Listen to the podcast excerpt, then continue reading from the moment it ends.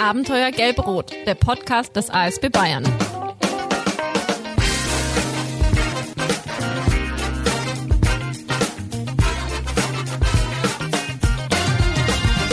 Vom 28. bis 30. April findet in Köln der ASB-Kongress Bevölkerungsschutz statt. Was gibt's da Wertvolleres, als Experten zu Wort kommen zu lassen? Das möchten wir in fünf besonderen Ausgaben Abenteuer Gelb-Rot, der Podcast des ASB Bayern, tun. Wir sprechen mit Referenten und Workshopleitern des Kongresses über den Bevölkerungsschutz und stimmen so ein auf das, was uns auf diesem Kongress erwartet. Mit einem absoluten Experten darf ich heute sprechen. Mein Name ist Kim Naujoks und es ist mir eine außerordentliche Freude, heute virtuell zugeschaltet Herrn Giulio Golotta, Leiter der Abteilung Wissenschaft und Technik des Bundesamts für Bevölkerungsschutz und Katastrophenhilfe, begrüßen zu dürfen. Herzlich willkommen, Herr Golotta. Vielen Dank, Herr Naujoks. Sie leiten auf dem Bevölkerungsschutzkongress einen Workshop und dieser trägt das Thema Katastrophenschutz versus Zivilschutz. Stell dir vor, es ist Krieg und weiter verrate ich den Titel noch nicht, denn allein da steckt jetzt schon eine ganze Menge drin. Zum Beispiel die beiden Begriffe Katastrophenschutz und Zivilschutz. Was ist denn da genau der Unterschied? Das ist eine gute und berechtigte Frage. Ähm, und genau darum soll es auch gehen, herauszuarbeiten, ähm, was ist der Unterschied? Gibt es Unterschiede? Aber der Katastrophenschutz ganz formal und rechtlich gesprochen ist ähm, das, was in Friedenszeiten passiert und was salopp gesprochen den Ländern gehört, in die Zuständigkeit der Länder fällt. Und der Zivilschutz, das ist unser Geschäft, im BBK das Geschäft, ähm, der gehört dem Krieg, äh, der, also anders. Der Zivilschutz gehört zum Krieg und der Krieg gehört dem Bund. So ist es grundgesetzlich organisiert. Und ähm, die Zusammenarbeit in der Bundesrepublik Deutschland im Bereich der Gefahrenabwehr geht über alle Verwaltungsebenen. Und das heißt, äh, letztlich müssen wir Sorge tragen, dass von der ähm, alltäglichen Gefahrenabwehr über die besondere Gefahrenabwehr in Katastrophen bis hin zum Krieg ein System funktioniert. Und das ist die spannende Frage.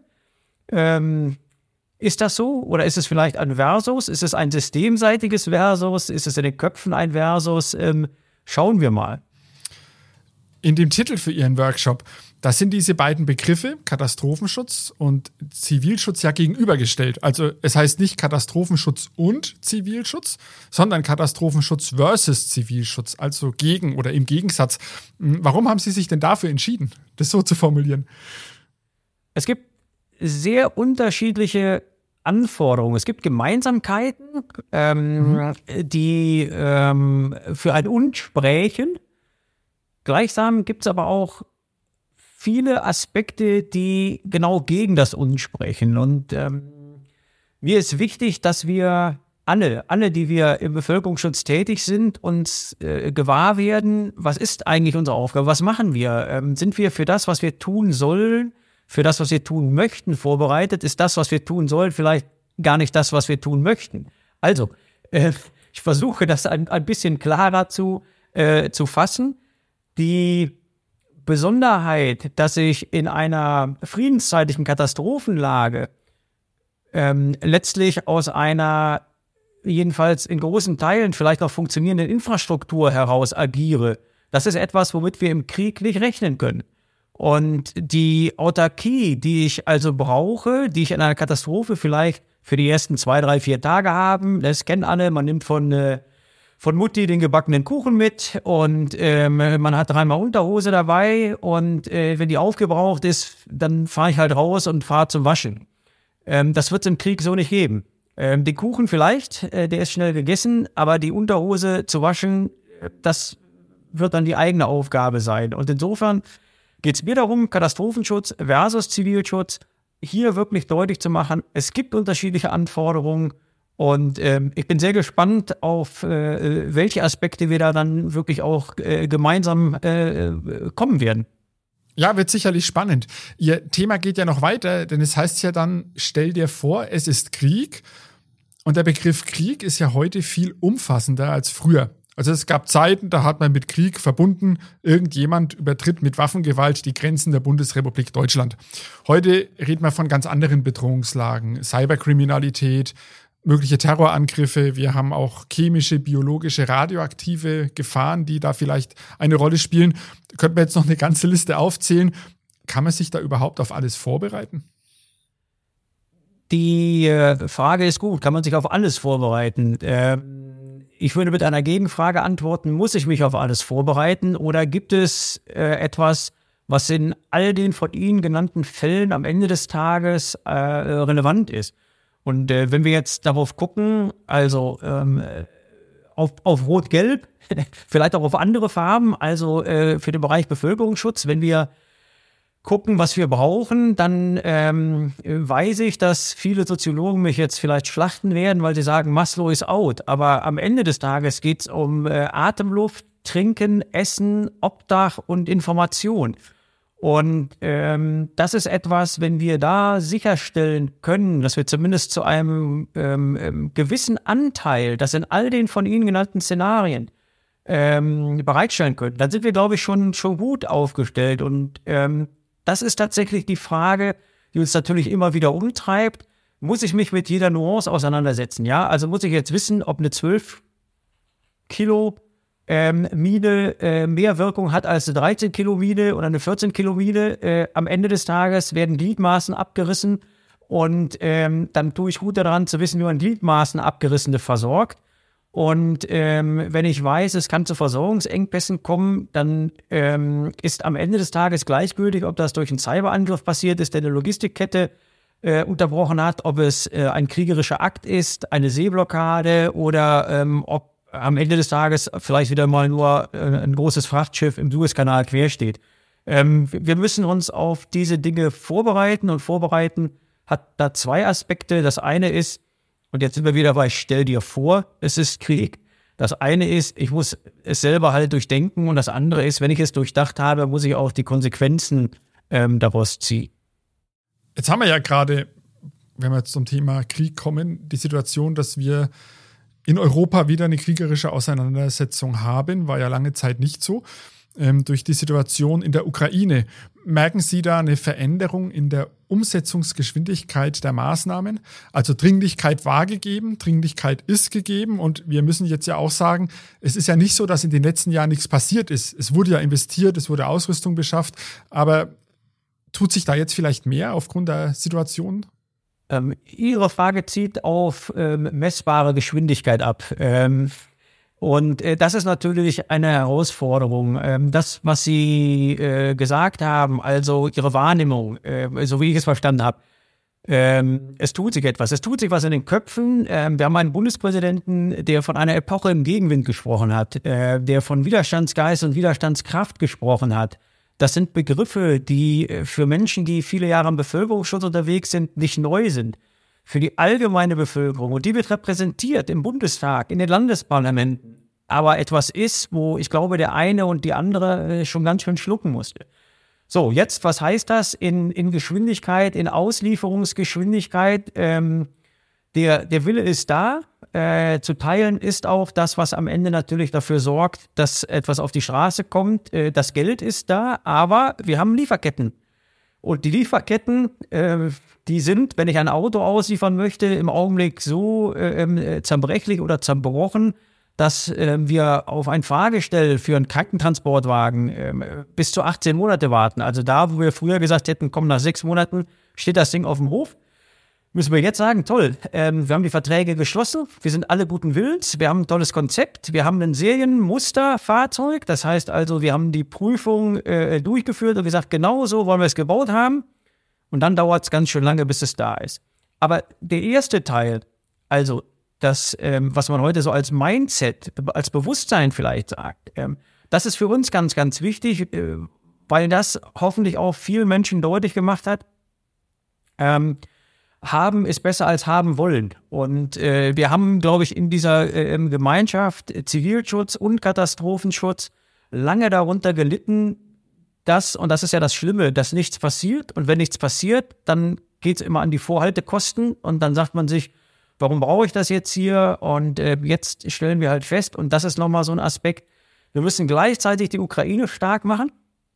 Die hat die gleichen Bedarfe, noch mehr und noch stärker als wir. Und wir müssen gleichzeitig, also wirklich zur gleichen Zeit auch dafür sorgen, dass wir uns selber so aufstellen, dass wir ähm, für Dinge gewappnet sind, die vielleicht noch kommen werden. Und damit kommen wir eigentlich wieder zu Ihrem Thema zurück vom Workshop. Stellen Sie sich vor, es ist Krieg oder stell dir vor, es ist Krieg. Stellen wir uns doch mal vor, es gäbe Krieg oder eine konkrete nationale Bedrohungslage für Deutschland. Was muss jetzt im nicht-militärischen Bereich umgesetzt werden, damit der Katastrophenschutz bzw. dann der Zivilschutz entsprechend vorbereitet und ausgerüstet ist? Ja, ich fange hinten an. Ähm, bei dem, was Sie gefragt haben, also ausgerüstet. Ähm, wir, wir müssen dafür Sorge tragen, dass das Material, das wir seit langem auf dem Papier haben, auch Realität wird. Ähm, äh, das ist so, äh, ich gehe davon aus, dass auch beim Arbeiter-Samariter-Bund der ein oder andere vielleicht, nee, wahrscheinlich eher der eine, früher mal gedient hat, ja, bei der Bundeswehr. Und äh, da werden sie eingekleidet und manchmal haben sie eine Größe, die gerade nicht da ist. Dann haben sie ein Stück Papier gekriegt, ein Fehlteilzettel. Der macht sie nicht warm. Ähm, äh, also, wenn ich einen Parker haben will und der ist nicht da, dann kriege ich einen Fehlteilzettel und ähm, wenn es kalt ist, dann halte ich den hoch. Davon werde ich nicht warm. Und ähm, wenn wir also an Krieg denken und an Vorbereiten denken, dann müssen wir dafür Sorge tragen, dass Ausrüstung zielgerichtet für diese Szenarien da ist. Das kann ich jetzt in meiner persönlichen Verantwortung einfach sagen. Seit 2018 beschaffen wir Fahrzeuge, die mindestens geländefähig sind. Ja, das ist etwas, wo ich sage, das ist eigentlich selbstverständlich, aber ähm, handelsüblich ist günstiger. Und äh, man kann natürlich nach Kassenlage beschaffen oder ähm, das ist äh, die Philosophie, die wir hier im BBK haben. Wir beschaffen nach Bedrohungslage. Also lieber weniger, aber dafür taugt. So, wenn wir das Material dann haben, dann geht es darum, auch auszubilden und zu üben. Denn das ist das ganz Entscheidende. Ich kann Ihnen ja, ich sag jetzt mal, ähm, ich glaube, so viele Hersteller gibt es ja nicht, ein Unimog oder ein Tatra ähm, auf den Hof stellen, ähm, das ist Werkzeug. Wenn Sie das nicht gelernt haben, das zu bedienen, dann sieht das toll aus und ähm, dann können Sie damit auch ähm, vielleicht äh, am Tag der offenen Tür äh, ähm, Menschen werben, aber Sie werden scheitern, wenn Sie damit durchs Gelände fahren müssen. Und das heißt also üben, die Ausbildung ähm, äh, steht vor dem Üben. Wir müssen dafür Sorge tragen, die Ausrüstung muss da sein. Dann müssen wir ausbilden, sodass sich alle sicher fühlen und dann geht es ans Üben. Und das Üben heißt für mich realitätsnah üben. Es muss knallen, es muss stinken, es muss wehtun. Ähm, denn ähm, auch das sehen Sie mir nach. Ich bin militärisch sozialisiert. Ich habe gelernt, Schweiß in der Ausbildung spart Blut im Gefecht. Und ähm, alles, was ich in der Übung durchlebt habe, wird mich in der Realsituation nicht schocken, nicht fordern, nicht überfordern, sondern im Gegenteil, ich rufe die Bilder ab. Und das ist also was, wo wir hinkommen müssen, also die Bedrohungslage vor Augen, um dann sagen zu können, okay, der klassische, äh, äh, äh sag ich mal, Zirkel, ja, ich brauche das Zeug, das ich bedienen können muss und damit ich sicher bedienen kann, muss ich üben, üben, üben. Ja, super. Und jetzt gehe ich nochmal ganz konkret auf Ihren Workshop ein und verrate mal das vollständige Thema. Das haben Sie mir im Vorfeld genannt, nämlich Katastrophenschutz versus Zivilschutz. Stell dir vor, es ist Krieg und du musst dahin. Sie haben schon ein bisschen erwähnt, was ist so das Ziel Ihres Workshops? Auf was dürfen sich die Teilnehmer freuen? Worauf wollen wir hinaus? Ja, ob sie sich freuen dürfen. Ähm, ich glaube, auf ein hoffentlich intellektuell anspruchsvolles äh, ähm, Auseinandersetzen, aber auch ergebnisoffen. Ähm, es geht nicht darum, irgendjemanden zu überzeugen von, von, von etwas, sondern es geht darum, ähm, dafür Sorge zu tragen, dass Menschen sich mit der Situation auseinandersetzen. Ich kann das nochmal wiederholen oder betonen. Ähm, äh, letztlich sind die Helferinnen und Helfer des Arbeiter-Samariter-Bunds, das sind, das sind die Truppen auch des Bundes. Und ich als Abteilungsleiter, ich habe Verantwortung für sie. Und ähm, äh, natürlich ist das auch, können Sie Frau Barney, wer auch immer, alle fühlen wir uns verantwortlich, wie in unserer jeweiligen Position.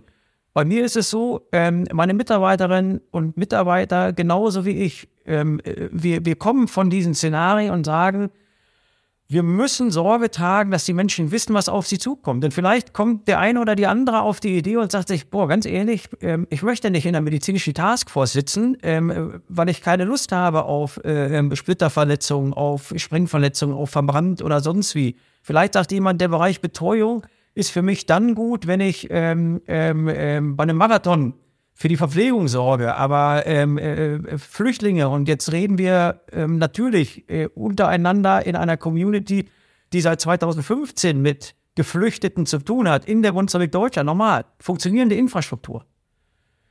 letztlich ein Land wie Deutschland reich genug, wir könnten die Menschen auch anders unterbringen und versorgen. Unsere Szenarien sind dadurch gekennzeichnet, es gibt immer Mangel. So, also, was können die Menschen erwarten? Ähm, äh, hoffentlich äh, große Zufriedenheit, ergebnisoffene Diskussion, interessanten Austausch und hinterher für jede und jeden persönlich etwas ähm, mehr Klarheit mit Blick auf ist das, ist das meine Welt und wie kann ich, wie kann ich da mitwirken, wie kann ich das gestalten? Wenn das jetzt keine Spannung aufgebaut hat. Ein Wort an unsere Hörer. Wollt ihr auch was von dem Bevölkerungsschutzkongress haben? Das könnt ihr, denn das Programm am Freitag, Beginn ist um 15.30 Uhr, wird live übertragen. Es gibt da Fachvorträge aus Forschung und Politik und ab 18.30 Uhr eine Podiumsdiskussion mit Bundestagsabgeordneten zum Thema Herausforderung und Zukunftsfähigkeit des Bevölkerungsschutzes in Deutschland. Anmelden könnt ihr euch über die Webseite www.asb.de slash Bevölkerungsschutzkongress 2023. Durch diese Anmeldung könnt ihr Fragen an die Teilnehmer stellen oder dann auch im Chat mitdiskutieren. Sofern ihr nur zuhören möchtet, könnt ihr die Veranstaltung dann auch über YouTube und Facebook verfolgen. Herr Golotta, vielen Dank, dass Sie sich die Zeit für dieses Gespräch genommen haben und auch jetzt schon im Voraus vielen Dank, dass Sie sich bereit erklärt haben, auf dem Kongress dann diesen Workshop zu moderieren. Ja, ich danke. Vielen Dank. Also ich freue mich auf den, auf den Austausch. Das wird äh, sehr, sehr spannend. Denke ich auch. Wer sie kennt, der weiß, dass das alles andere als trockene Theorie wird. Also ich denke, es wird sehr spannend werden. Ja, das war's für heute. Es kommen noch vier weitere Folgen in Vorbereitung auf den Bevölkerungsschutzkongress. Ihr dürft euch darauf freuen. Weitere interessante Gesprächspartner. Danke fürs Zuhören. Bis zum nächsten Mal. Macht's gut. Tschüss.